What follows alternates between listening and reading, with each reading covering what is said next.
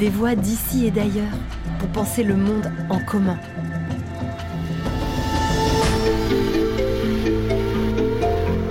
Un podcast original du campus de l'Agence française de développement, réalisé en partenariat avec les Ateliers de la Pensée et Agir pour le Vivant.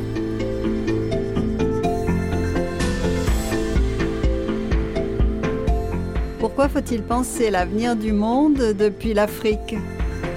Comment sortir de l'entêtement rétrospectif et réussir à faire de l'histoire un point d'appui pour se projeter dans un futur désirable? En quoi penser le temps comme déploiement du sens nous aide-t-il? Comment construire de l'en commun qui soit source de dialogue, d'échange et de métissage? Achille Membe ouvre une conversation complice avec Souleyman Bachir Diagne. Écoutons ces deux voix africaines contemporaines parmi les plus fécondes et respectées dans ce voyage en humanisme. Bonne écoute de ce beau moment. Bonsoir euh, Suleiman. Bonsoir cher Achille. Bonsoir, bonsoir. Euh, quand euh, Madame Sarah Marniès m'a demandé si je pouvais t'interviewer ce soir à l'occasion des ateliers de la pensée, je dois dire que j'ai pas pu contenir ma joie. Une joie à la fois physique et, une joie émotionnelle et une joie intellectuelle. Parce que, au fond, tu euh, de tous nos penseurs, euh, sans doute celui qui nous aura le, plus inspiré euh, au cours des, dernières décennies. Tu es l'auteur de près d'une vingtaine d'ouvrages à ce jour. Le tout dernier, évidemment, vient juste de sortir. le titre, c'est De langue à langue, l'hospitalité de la traduction. Euh, c'est une œuvre remarquable euh, qui s'inscrit dans la durée et qui accompagnera, euh, j'en suis certain, les générations qui viennent. Et alors, pour commencer cette conversation, je, voudrais te poser une question tout à fait simple. quels sont, d'après toi, les, les, deux grands enjeux de l'époque qui, est la nôtre? Et pourquoi? C'est une question difficile parce que s'en tenir à deux grands enjeux, c'est véritablement opérer une priorisation dans sa, tête qui n'est pas toujours simple. On peut euh, se rabattre sur la réponse probablement la plus simple et la plus immédiate parce que c'est celle qui fait le réflexe des prospectivistes. Lorsqu'on fait de la prospective, on regarde très rapidement la démographie. Et parce que la démographie, comme dit le, la, parole d'Auguste Comte, passait presque en proverbe, la démographie, c'est un destin. On sait que les populations euh, euh, qui vont avoir des enfants sont déjà là et les projections se font de manière à peu près, euh, certaine. Donc on sera très nombreux sur cette planète et dans le grand nombre que nous serons, l'Afrique occupera une place très très importante, euh, à la fois par le nombre des Africains et par la jeunesse des Africains qui seront sur cette planète. Et là, c'est un enjeu considérable, c'est effectivement un enjeu qui doit venir tout de suite à l'esprit parce que ça va changer la configuration de notre, de notre planète, ça va changer également euh, la destinée africaine.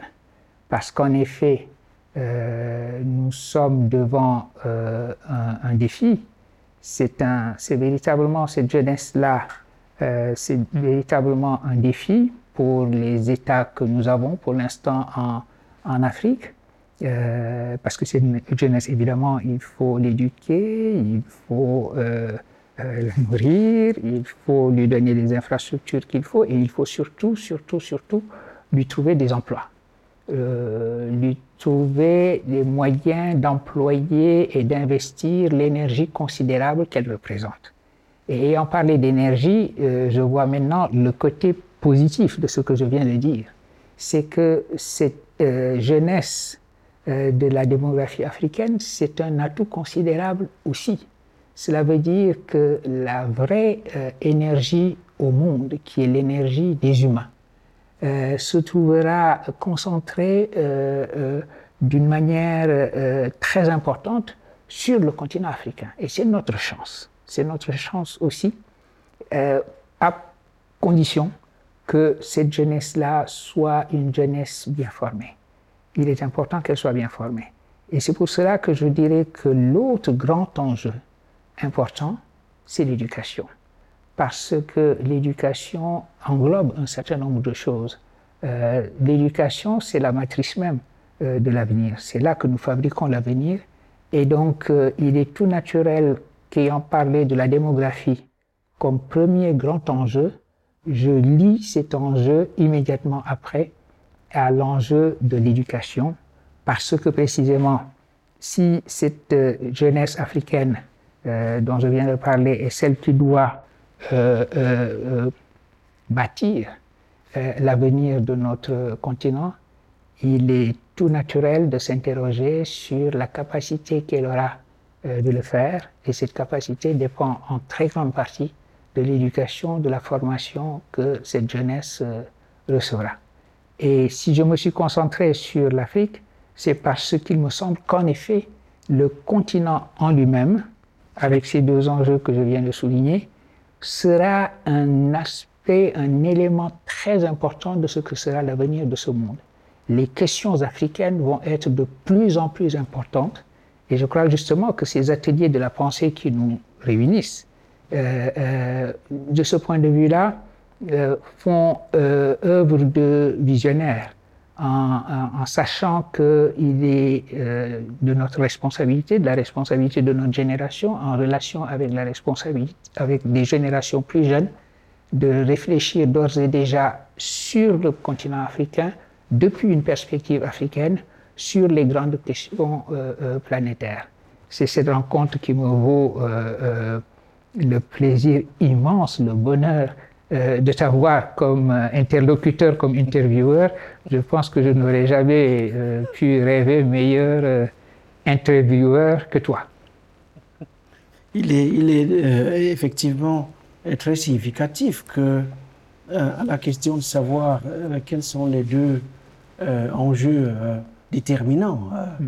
de la période qui, qui est la nôtre, que tu, es, tu sois appesanti sur la démographie euh, et, l'éducation, euh, c'est-à-dire euh, sur où nous en sommes et sur la question de où, où est-ce qu'on veut aller effectivement et, qu'est-ce qui vient, mm-hmm. à quoi faut-il s'attendre? et que ce faisant, tu réintroduises la question du temps sur lequel tu as beaucoup travaillé dans, dans ce débat, euh, au fond, qui ne concerne pas que le continent africain. Euh, euh, quelle est la part du philosophe dans, dans, cette réponse et quelle est la part du, du prospectiviste? Puisque au début des années 2000, effectivement, tu avais publié une série de textes sur les, les enjeux de prospective mm. africaine euh, oui, euh, c'est vrai. En effet, euh, cela m'avait été demandé par une organisation panafricaine que nous connaissons bien tous les deux, le CODESRIA, le Conseil pour le développement de la recherche en sciences sociales en, Afrique, qui, dont le siège est ici à Dakar. Et cette réflexion prospective m'avait été demandée, j'avais eu plaisir à la faire dans la continuité d'un travail effectif de prospective pratique que j'avais eu le bonheur aussi de conduire avec euh, d'autres collègues et des agents de l'administration sénégalaise sur Sénégal 2015. Nous avions en l'an 1989 euh, réfléchi ensemble à ce que serait le pays, le Sénégal, dans une génération et c'est dans la foulée de cette première expérience pratique de prospective que euh, j'avais travaillé à ce texte sur la reconstruction du sens et les prospectives africaines, où j'avais lu énormément de littérature prospective. Euh, alors ça, c'est le côté, c'est le côté pratique.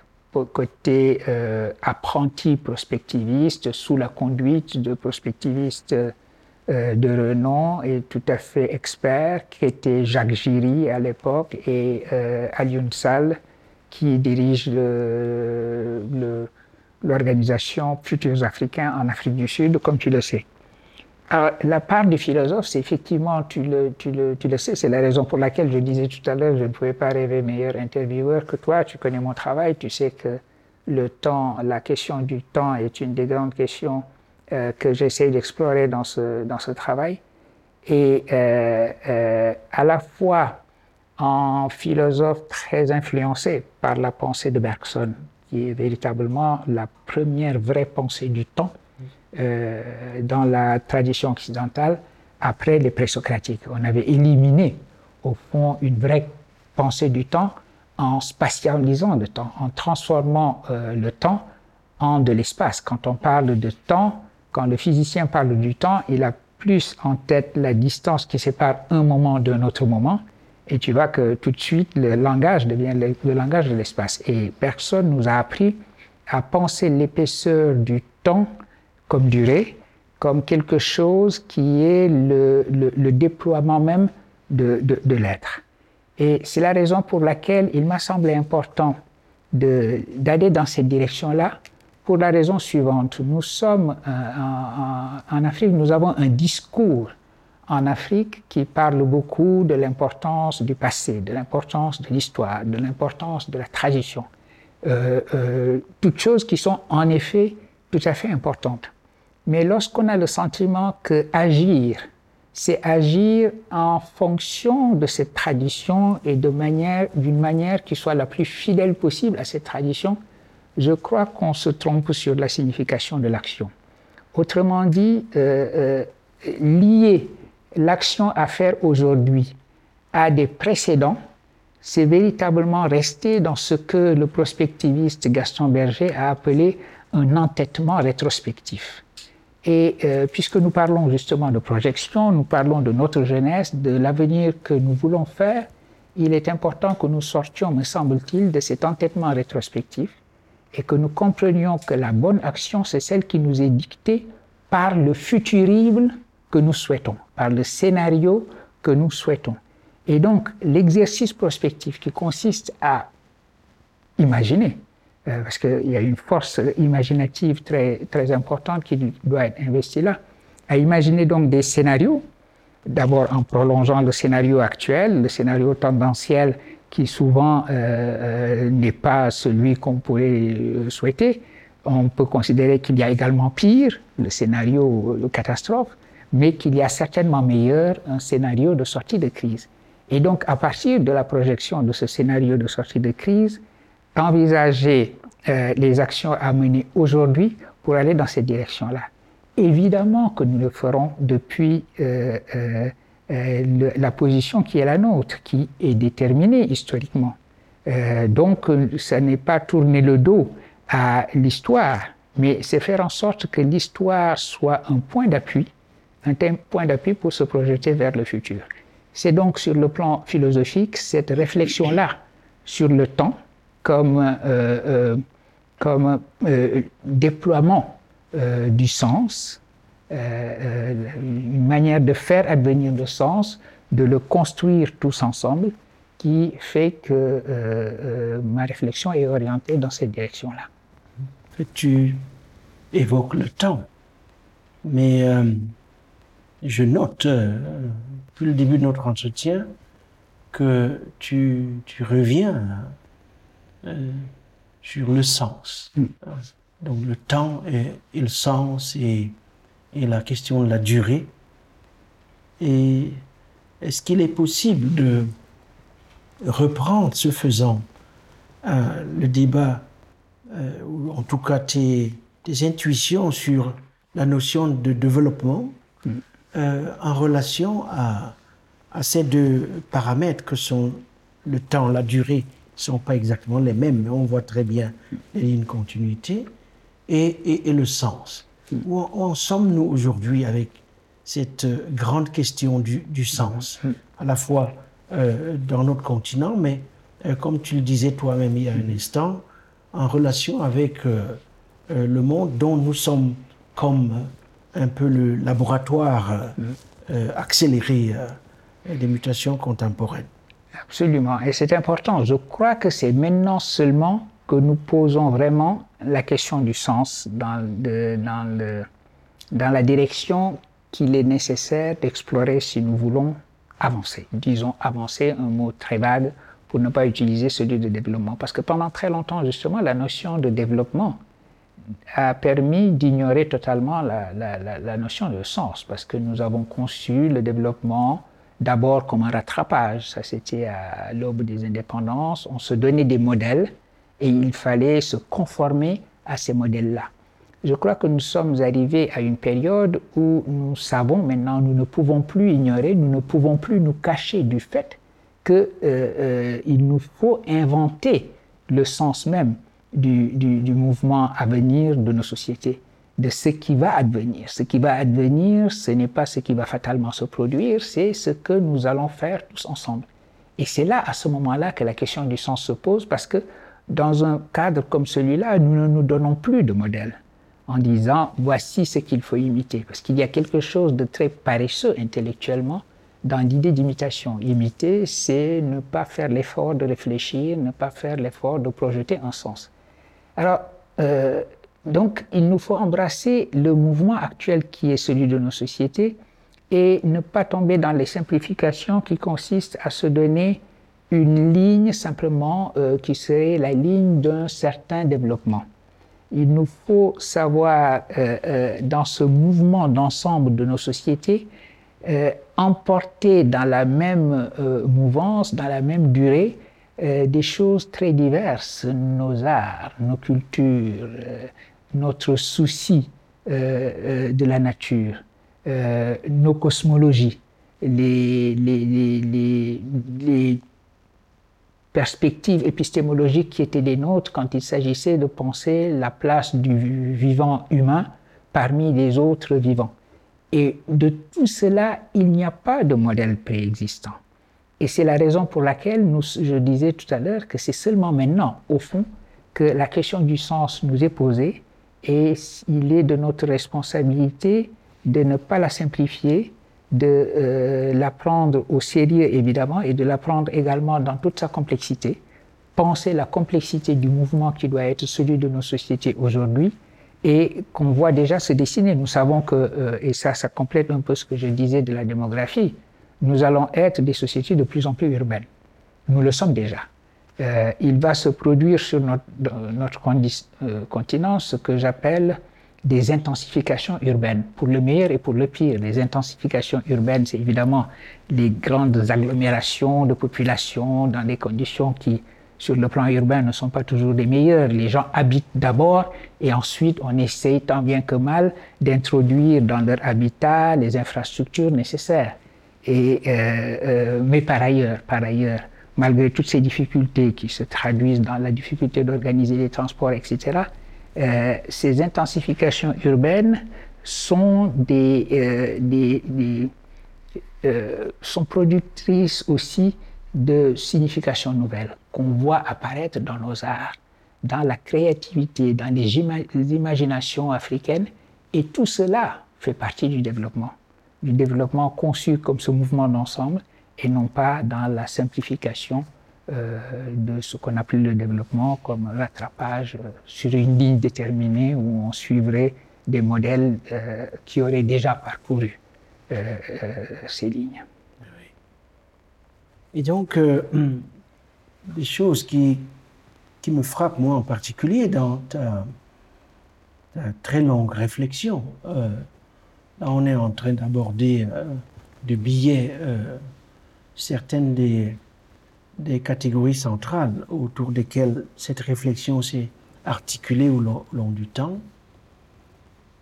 Chose importante euh, qui sous-tend cette réflexion, c'est tout de même euh, l'urgence de l'action, mm. euh, la question de l'agir, mm-hmm.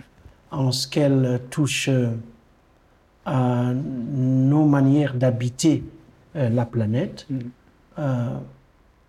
et surtout à nos manières de, euh, bâtir, de reconstruire et de réparer Mm. euh, la planète.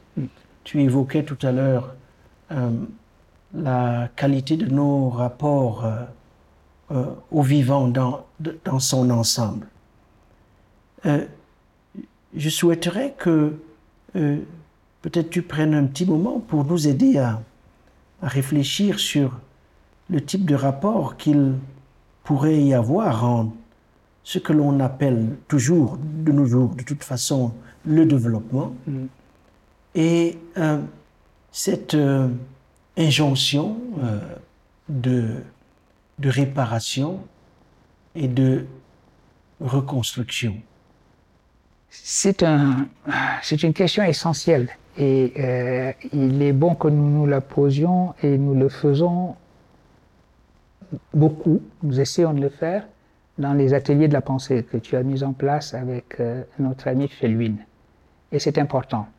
L'urgence, elle nous vient euh, des enjeux et de la nature des problèmes.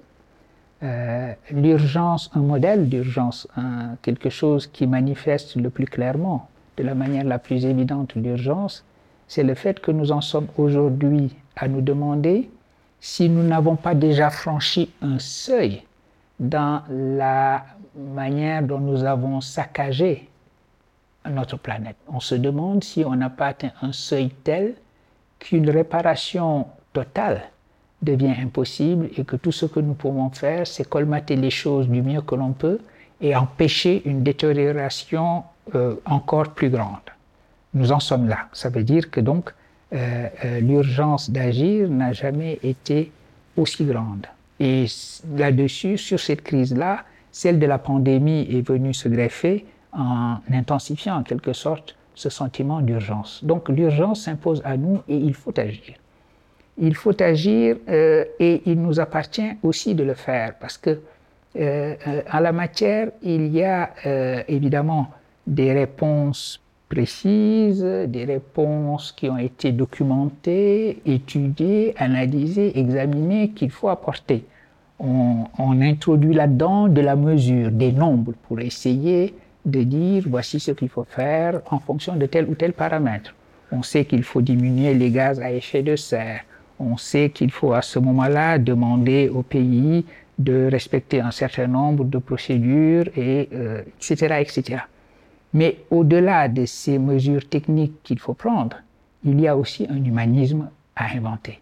C'est-à-dire que la réponse humaine que nous allons apporter à ces différentes crises demande, commande que certaines philosophies soient mises en œuvre pour que euh, euh, des humanismes nouveaux se mettent en place, que des universels nouveaux se mettent en place. Parce que ce que nous révèlent ces enjeux-là, c'est qu'il faut y répondre tous ensemble. Il faut y répondre dans la constitution de, euh, de notre humanité commune. Et c'est la raison pour laquelle un aspect, un autre aspect de mon travail, c'est précisément l'exploration de ces humanismes qui sont une réponse qu'il appartient, qu'il est de notre responsabilité à nous, Africains, aussi, euh, de faire valoir. Nous avons eu comme laboratoire de cet humanisme nouveau pour notre temps euh, le pays où tu vis, où tu enseignes, qui est l'Afrique du Sud. Quand il s'est agi pour l'Afrique du Sud euh, d'inventer une nouvelle Afrique du Sud, une Afrique du Sud qui sorte de la logique des tribus, euh, ça a été le génie de Desmond Tutu et de Nelson Mandela d'aller chercher un mot d'une banalité totale en langue kossa, dans les langues bantoues en général, ou buntu, et d'en faire un concept opératoire sur le plan éthique et sur le plan politique.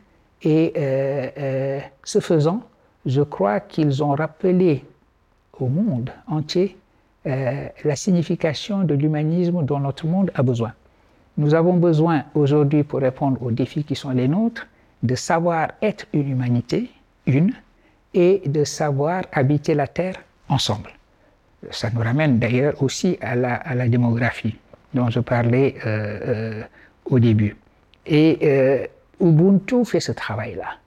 Il était donc naturel pour moi, ne sachant pas les langues bantoues, mais ayant vu ce qui se jouait dans la transformation d'un mot en concept, parce que ce n'est pas vrai que Ubuntu, le mot Ubuntu portait toute une philosophie qu'il suffit d'exhumer. La philosophie ne fonctionne pas de cette manière-là. C'était un mot, il était banal.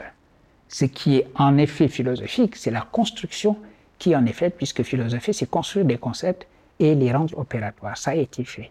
Et la même chose peut être fait pour beaucoup de nos, de nos, de nos langues, pour beaucoup de nos euh, cosmologies traditionnelles. La cosmologie organisée autour du concept de tout, l'être de manière générale, euh, et la cosmologie construite autour d'un mot qui, est, qui ressemble, nit en, Wolof, toutes ces choses-là euh, euh, nous offrent la possibilité de mobiliser des humanismes africains et des humanismes africains qui seront, qui constitueront une leçon pour le monde entier.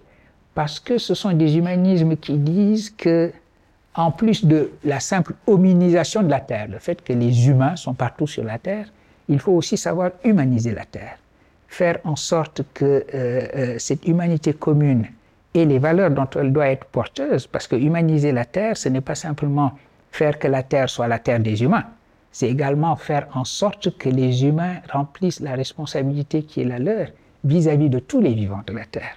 Nous avons des cosmologies qui disent que de Dieu jusqu'au caillou, il y a une force qui est là, une force de vivre, un élan vital qu'il nous faut savoir non seulement préserver, mais toujours accroître, mais toujours renforcer. Eh bien, une pensée comme celle-là est probablement la pensée dont notre époque a besoin euh, pour introduire de la réparation. Et je reviens à ton mot, cette réparation dont notre terre a, a besoin, qui suppose que nous réparions d'abord la relation que nous avons à cette terre-là. Et cette relation que nous avons entre nous, entre humains et une relation avec la Terre que je lis, quant à moi, dans ces humanismes dont il me semble qu'il faut les cultiver, les faire connaître, les réfléchir et les projeter sur le monde à venir. Alors, l'autre chose qui, est tout de même euh, assez frappant euh, dans, ta, réflexion, c'est la, la, présence euh tout à fait permanente d'une série de figures. Euh, elles sont très nombreuses, mais, mais il y en a qui sont cardinales, hein, auxquelles tu auras consacré euh, euh, des études systématiques. Il, y a évidemment Bull, il y a Bergson que tu as convoqué, mais, mais il y a aussi Iqbal et, évidemment Senghor. Mhm. Est-ce que tu peux me dire en, quelques mots euh, pourquoi ces figures plus ou moins tutélaires, euh, euh, comment on choisit ses ancêtres dans le domaine qui est le tien et quelles tâches ils sont supposés exercer, quelles, fon quelles fonctions mhm. dans, dans, notre présent et, et, dans le futur tel que tu lui as ouvert la porte euh, mm. d'entrée de jeu euh, euh, dans cette conversation. Merci de, parler de ces, différentes figures. Ce sont des figures qui m'apprennent à penser le monde dans lequel je vis. Je dirais que c'est ce qui les réunit d'abord. première figure, Boulle, Georges Boulle, qui est, qui est davantage connu par l'adjectif formé à partir de son nom, booléen. Si on dit booléen, tous les informaticiens travaillent avec des choses booléennes, des formules booléennes, des algorithmes booléens, une algèbre booléenne, etc. Et il, mais beaucoup de, peu de gens sauront que derrière le booléen, il y a Boole, celui qui a inventé cela. Et Boole est celui qui a inventé, pour aller vite, le langage de nos ordinateurs, le système binaire que nous utilisons aujourd'hui, le fait que nos, ordinateurs parlent la langue de 0 et de 1, un, ordinateur parle, des, parle, un langage qui est fait, qui est écrit à partir de 0 et de 1. Il n'y a que ça qui entre dans les ordinateurs. Eh bien, c'est Boole qui est le père de cela. Ça veut dire donc que mon premier travail sur Boole, essayer de comprendre, c'était une manière d'essayer de comprendre la signification de notre civilisation de l'ordinateur qui se poursuit aujourd'hui dans les, dans les intelligences artificielles. Comment l'humain, parce que c'est toujours l'humain qui est au centre, en est arrivé à mécaniser ses propres procédures de raisonnement à un point tel que justement parce que ces procédures étaient devenues mécaniques, on pouvait les confier à une machine. Et donc on utilise la mécanisation par des symboles algébriques et il est euh, aisé de passer de là à la euh, machine. Ça, c'était un premier aspect euh, de, mon, premier travail de, jeunesse qui était dans le prolongement de ma thèse sur l'algèbre de la logique. Et un, les trois autres, Bergson évidemment, Senghor et Iqbal, partagent un même triangle. Ils forment un triangle parce que aussi bien, euh, aussi bien Iqbal que Senghor ont développé leur pensée en conversation avec Bergson.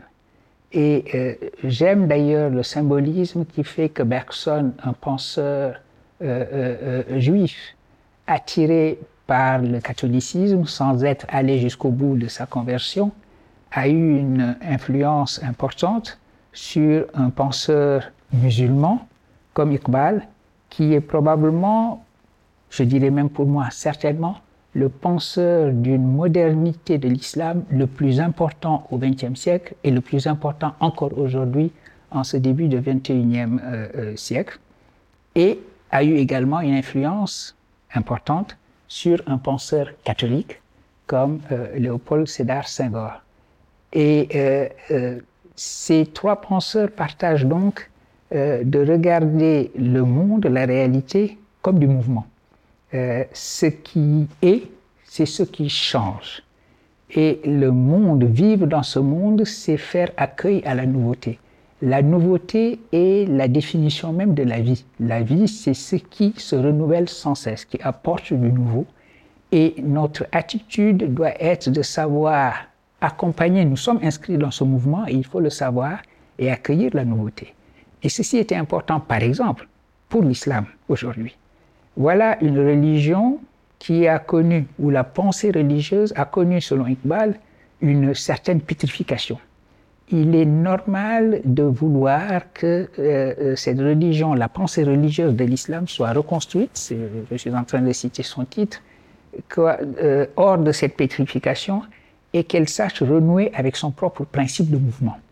De la même manière, d'ailleurs, Senghor estimait que la même chose était vraie aussi euh, et que c'était une leçon qui était déjà contenue dans les cosmologies africaines. Donc il a organisé la rencontre entre les cosmologies africaines qu'il connaissait en Afrique de l'Ouest, qu'il connaissait d'expérience parce qu'il avait vécu dans un milieu serrère où cette cosmologie était très présente, et qu'il connaissait par les livres pour avoir lu les anthropologues, les ethnologues et avoir effectué des comparaisons avec sa propre expérience. C'est la raison pour laquelle il estimait que la notion d'évolution créatrice, la notion d'élan vital, la notion d'une cosmologie qui est toujours en émergence, qui n'est pas une cosmologie statique, était centrale à la fois pour la compréhension euh, des réalités africaines, mais de la réalité du monde et de la signification des arts, par exemple, et toutes choses qu'il euh, euh, qu a explorées dans le travail qui a été le sien.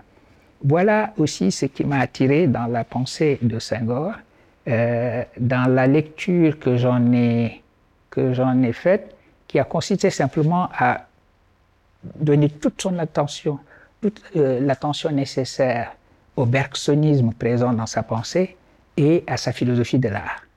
Euh, voilà, en gros, ce que j'ai vu dans ces, dans ces figures qui effectivement accompagnent ma réflexion et qui ont eu pour moi l'importance euh, euh, de m'enseigner ce que je pensais.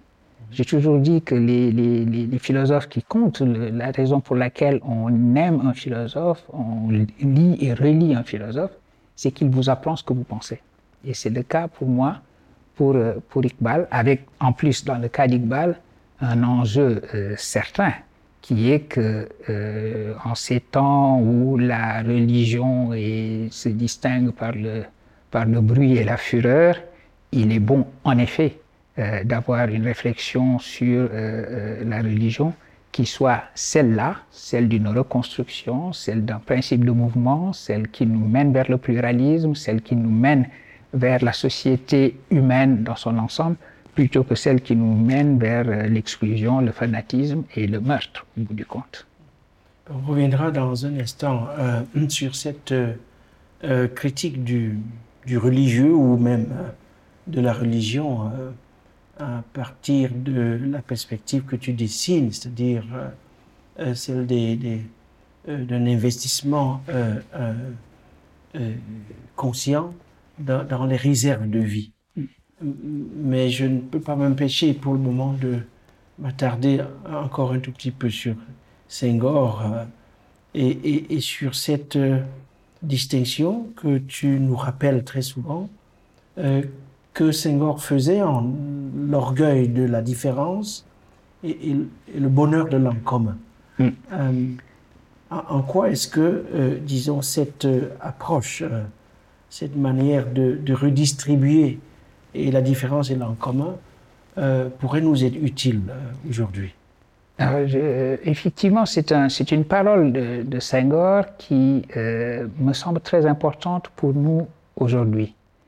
Et cela explique d'ailleurs pourquoi un, penseur, un sociologue, philosophe comme Immanuel Wallerstein, dans un livre important qu'il a écrit sur l'universalisme, donc qui a été traduit en français sous le titre L'universalisme européen. Euh, euh, a dit, son, livre consiste à dire que nous sommes arrivés à la fin d'un certain universel, qui avait été jusque-là l'universalisme européen, un, universalisme assuré de soi, qui semblait euh, euh, tenir à une vision de soi, à un récit de soi par l'Europe, qui estimait qu'elle était euh, tout naturellement porteuse d'un universel qu'elle devait ensuite apporter au, reste du monde. Et Emmanuel Wallenstein dit maintenant nous sommes à un moment où il nous faut inventer un nouvel universel qu'il appelait un universel vraiment universel. Il disait on ne sait pas trop ce que c'est parce que précisément nous sommes à un moment où il faut l'inventer tous ensemble. La différence avec l'universalisme européen, c'était justement que cet universalisme ne serait plus européen, mais un universel non européen euh, où les, euh, le pluriel du monde contribuerait à le forger et à le projeter. Mais il disait euh, que son pressentiment était qu'on le trouverait dans la figure et la pensée de quelqu'un comme Senghor qu'il appelait l'hybride, un hybride pour les temps qui seraient les nôtres. Et il avait ainsi perçu, au fond, ce, qui ce que pouvait être l'importance de la pensée de Senghor, au-delà des formules qui étaient vraiment des formules de leur temps et qui ont pendant très longtemps empêché qu'on lise Senghor, parce qu'on tombait tout de suite sur euh, l'écran que constituaient des formules à l'emporte-pièce qui étaient des, formulations malheureuses euh, de, de, de sa pensée. En revanche, cette formulation-là est la meilleure manière de capturer ce que notre monde doit être. Lorsqu'il dit qu'il nous faut toujours mesurer l'orgueil d'être différent à, euh, au bonheur d'être ensemble, il tient ferme deux, euh, les deux bouts d'une chaîne qu'il faut en effet tenir ferme. D'une part, il y a le pluriel de nos différences. Ça veut dire que aucune culture, aucune société ne doit être captive ou capturée par une autre qui euh, euh, lui dicterait euh, les orientations qui doivent être les siennes. Il y a donc la nécessité d'affirmer sa propre dignité avec orgueil, d'être, d'avoir l'orgueil de ce que l'on est, de la différence qui est la nôtre. Mais une fois cela dit, qu'est-ce que nous allons faire d'une humanité où nous n'aurions que des différences juxtaposées? À ce moment-là, nous détruisons la notion même d'humanité parce que nous avons simplement une sommation zoologique. Nous avons autant d'humanité possible, et ce que nous appelons humanité, c'est ma foi simplement une, une, manière de dire que toutes ces choses-là se ressemblent.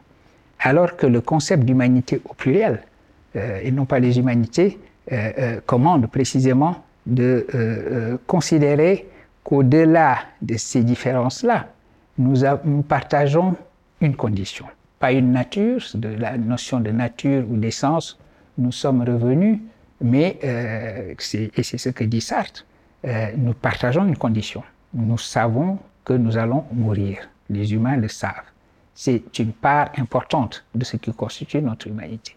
Nous avons une certaine conscience de notre vulnérabilité. Nous avons une certaine conscience également de euh, ce que signifie pour nous considérer une fraternité qui ne soit pas une fraternité naturelle ou biologique, parce que celle-là n'irait jamais au-delà de notre, de notre clan et de notre tribu. Et euh, cela est important parce que euh, euh, euh, les différences dont nous sommes si fiers, et à juste titre, que nous exaltons à juste titre, c'est une manière d'exalter le pluriel du monde et non pas de, de considérer que ces différences doivent créer quelque exceptionnalisme que ce soit. Et c'est la raison pour laquelle ces différences doivent toujours, toujours être lues sur l'arrière-plan sur l'arrière-fond que constitue ce que, nous euh, ce que Senghor appelle le bonheur d'être ensemble.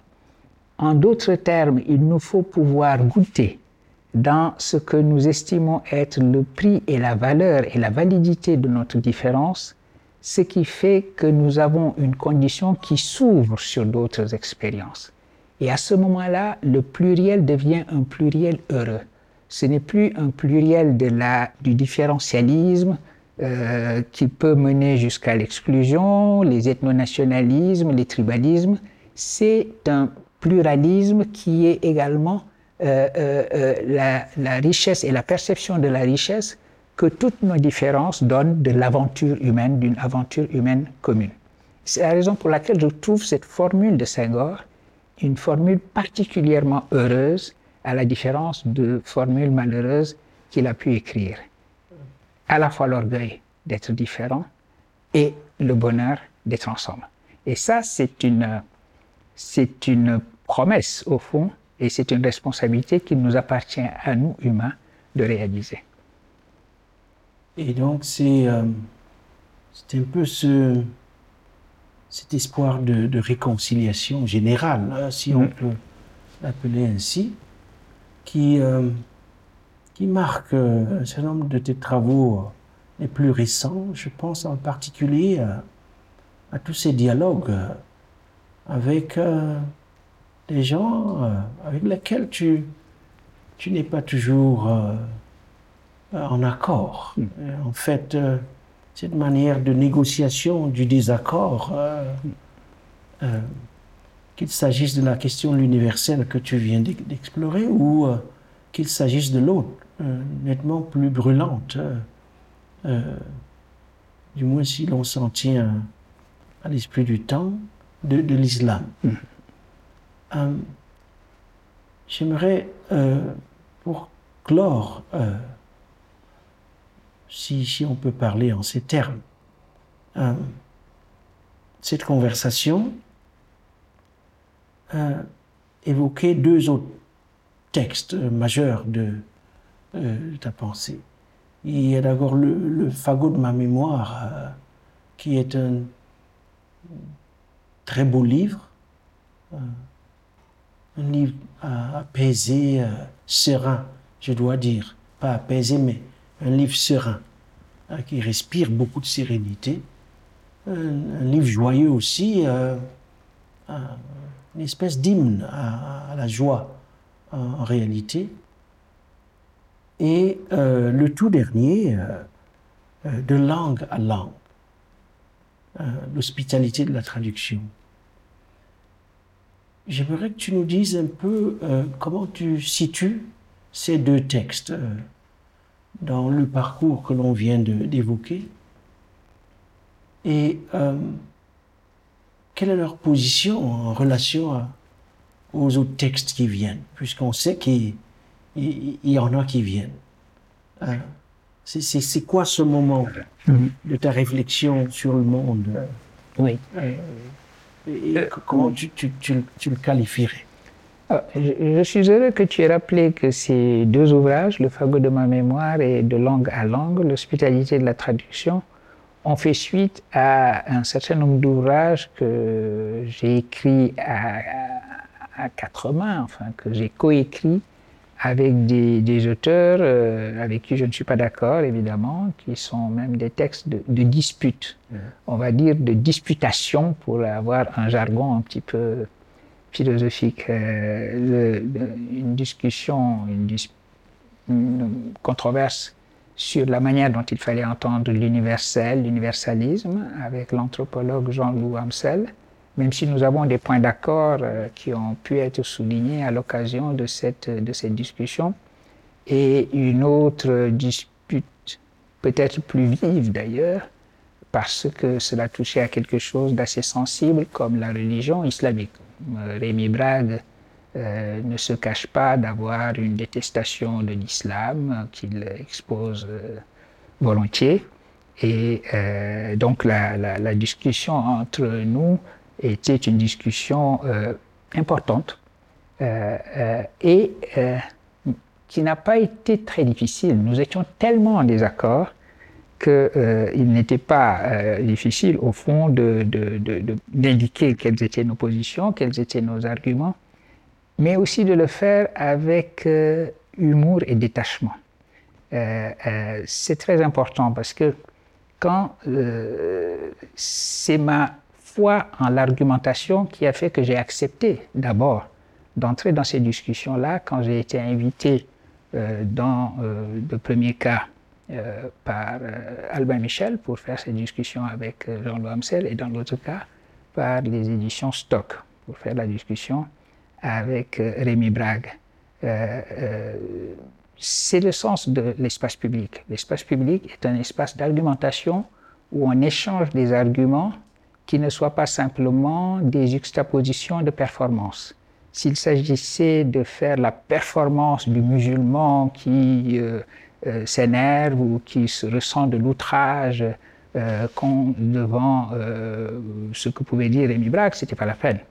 En revanche, si c'était l'occasion de répondre à certaines choses qui sont dites et qui sont relayées en venant de lui sur l'islam, j'estimais que c'était de mon devoir euh, d'y aller et de faire en sorte que une argumentation comme celle que nous avons eue puisse avoir lieu dans euh, euh, un respect mutuel et avec beaucoup d'humour. Ce qui facilitait les choses, c'est que Rémi Brague a beaucoup d'humour et je ne pense pas avoir, quant à moi d'ailleurs, un déficit en la matière. Je peux également traiter les choses qui sont les plus violentes avec le détachement que euh, l'humour peut permettre. Et donc, je pense que de ce point de vue-là, ce sont des livres dont je suis assez satisfait. En revanche, ça signifiait aussi que je m'étais laissé déporter de ce qui était ma préoccupation. Et d'avoir écrit après cela le fagot de ma mémoire. Euh, euh, je l'ai dit, ce n'est pas coquetterie sur l'insistance d'amis. parce que le pas qui consiste à passer du concept à un jeu euh, n'est pas, euh, pas facile. Ce n'est pas facile psychologiquement de se mettre dans cet état. Et une fois qu'on a surmonté euh, cela, ce n'est pas facile non plus de trouver la manière d'en parler. Il fallait à la fois que ça ne soit pas trop long, il fallait pas une accumulation, ce n'était pas des mémoires. Je n'allais pas accumuler des événements de ma vie dont je pouvais penser qu'ils n'intéressaient que ma fille finalement et mon épouse. Mais euh, euh, il fallait aussi que j'en profite pour faire le point sur euh, ce qui, dans ma trajectoire, avait fait que je me suis retrouvé à un moment donné à devoir avoir ces controverses. Pourquoi est-ce que la figure qui est la mienne aujourd'hui est la figure d'un intellectuel musulman, d'un philosophe de l'islam? Et qu'est-ce que ça signifie? Qu'est-ce qui m'a mené à cette à, cette position-là et euh, euh, pourquoi est-ce que je me suis engagé à avoir cette euh, responsabilité, etc. Qu'est-ce qui fait que quelqu'un comme Jean-Louis Amsel me perçoive aussi comme un philosophe du post-colonial, du décolonial? Qu'est-ce que ça veut dire? Quel est l'aspect de ma trajectoire qui m'a mené là? Et donc, c'était une manière de faire le point sur ce que j'avais fait, sur ce qu'avait été mon travail et sur l'unité profonde qui reliait des choses dans lesquelles euh, je m'étais, je engagé. Parce que tu connais, tu fais l'expérience toi-même, nous faisons tous cette expérience-là. que souvent les choses que nous écrivons euh, viennent sur commande. On nous demande d'écrire telle chose, on nous demande d'écrire telle autre chose, et l'unité entre ce que nous faisons et que nous-mêmes nous représentons, euh, nous n'avons pas tellement le temps de nous retourner sur elle, sur cette unité-là. Donc le fagot, j'ai pris le temps de regarder et je crois avoir écrit un, un livre qui, à mes yeux, constitue une introduction relativement honnête à la nature de mon travail et à, au parcours qui a fait que j'ai écrit telle ou telle chose, euh, euh, essayé de construire tel ou tel concept, etc. Et euh, ce travail maintenant, ce nouveau travail sur la, sur la traduction, est, euh, est un travail que je devais produire parce que euh, euh, l'idée de traduction habite tout ce que j'ai fait. Nous avons parlé tout à l'heure de Boule, euh, la traduction de nos langues humaines, naturelles, en, en, langue, en langage algébrique, puis en langage de la machine, évidemment, c'était une forme de traduction.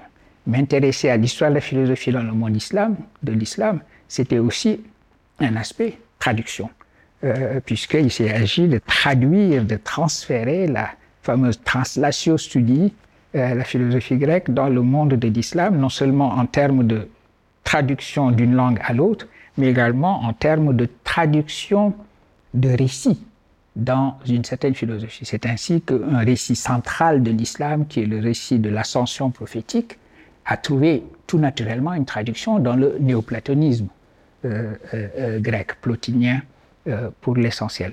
Voilà donc que le, le, la traduction était un fil conducteur dans les choses que j'avais faites, mais je n'avais jamais encore thématisé la traduction elle-même. Prendre le concept lui-même, me demander ce qu'il signifie et pourquoi est-ce que euh, je regarde plutôt l'éthique de la traduction comme accueil, comme hospitalité, euh, plutôt que la violence de la traduction coloniale, la violence de la, de la traduction euh, euh des langues dominées à des langues dominantes, etc. Et, voilà pourquoi euh, ce deuxième livre est d'une certaine façon un livre que j'avais toujours déjà écrit. Et d'ailleurs, le matériau qui le constitue était déjà sur place puisque j'avais été invité à l'université de Francfort à donner ce qu'on appelle les Jensen Lectures. Et les Jensen Lectures, c'est le, le, département de l'anthropologie qui m'a invité, le, centre Léo Frobenius qui m'a invité à les donner. Et c'était une série de huit conférences que j'avais données en anglais. Donc j'avais ces textes-là, le matériau était là. Euh, donc ce, livre était déjà écrit puisqu'il existait en anglais sous la forme de notes pour euh, des, des, conférences. C'est la raison pour laquelle il est arrivé si vite après le fagot de ma mémoire. C'est pas que je travaille à une vitesse supersonique, c'est simplement que le, le, livre était déjà là. Il s'agissait simplement de trouver le temps de m'asseoir pour, euh, pour, le, pour l'écrire. Et donc tu me poses la question de ce qui vient après. J'ai passé, j'ai parlé de ces humanismes africains, l'humanisme de Ubuntu, l'humanisme de Nité. Euh, J'ai ici ou là euh, partagé quelques réflexions là-dessus. Euh, je ne crois pas avoir écrit d'articles à proprement parler, mais donné des conférences, oui. J'ai envie de passer peut-être à une autre phase avec cela, qui serait une phase d'écriture, donc sur ces, sur ces concepts, sur ces concepts-là. c'est une, c'est une possibilité. Une autre possibilité étant, au lieu d'écrire des livres où je me dispute avec des gens avec qui je ne suis pas d'accord, d'écrire des livres, de coécrire avec des gens euh, avec lesquels je suis d'accord. Et comme ça, un de ces jours, peut-être que toi et moi allons signer ensemble euh, quelque chose. Magnifique. Euh, pour conclure, je me permets une dernière question. Est-ce qu'il n'y a pas autant de langues qu'il n'y a d'individus? Et est-ce que faire humanité ce n'est pas essayer en permanence de se traduire les uns les autres? Je suis d'accord avec, ce que, avec cette question, l'idée que euh, traduire de langue à langue peut encore être complexifié davantage. On peut considérer qu'il ne s'agit pas simplement de dire, par exemple, je vais traduire de la langue Wolof à la langue Poulard ou de la, euh, de la langue Wolof à la langue française ou dans l'autre sens. Il faut également voir qu'à l'intérieur même d'une langue, on peut avoir des langues euh, et à l'intérieur d'une seule et même langue avoir des phénomènes de traduction. par exemple, les classes sociales peuvent se lire dans les langues. Il y a un usage savant d'une langue, un usage familier d'une langue. Il y a la nécessité peut-être de traduire euh, ces usages savants dans une langue plus commune, qui est le, le, problème que les intellectuels rencontrent en général, le problème qu'il y a pour euh, passer, euh, faire que les idées aient une efficace sur le terrain. Donc on rencontre ces problèmes de traduction. On peut même imaginer, effectivement, comme dans le sens de la question que tu viens de poser, qu'on ait besoin d'une sorte de traduction euh, d'un langage qui serait euh, à la fois le langage habituel, mais également un langage qui nous est plus intérieur. Donc on peut effectivement complexifier davantage euh, cette idée d'une négociation entre les langues qu'est la traduction en disant qu'il peut y avoir une traduction NM à la langue. C'est ce que dit Derrida dans le monolinguisme de l'autre. Merci Souleyman, merci Achille pour cet échange complice, un dialogue passionnant que nous avons enregistré à Dakar à l'occasion des Ateliers de la Pensée 2022. Et merci à vous, chers auditeurs, d'avoir partagé cette écoute avec nous. Nous nous retrouvons très bientôt pour des nouvelles de demain. C'était Des nouvelles de demain avec Achille Mbembe et Souleymane Bachia Diagne. Un podcast original du campus de l'Agence française de développement, réalisé en partenariat avec les Ateliers de la Pensée et Agir pour le vivant. À retrouver sur le site afd.fr et sur toutes les plateformes d'écoute.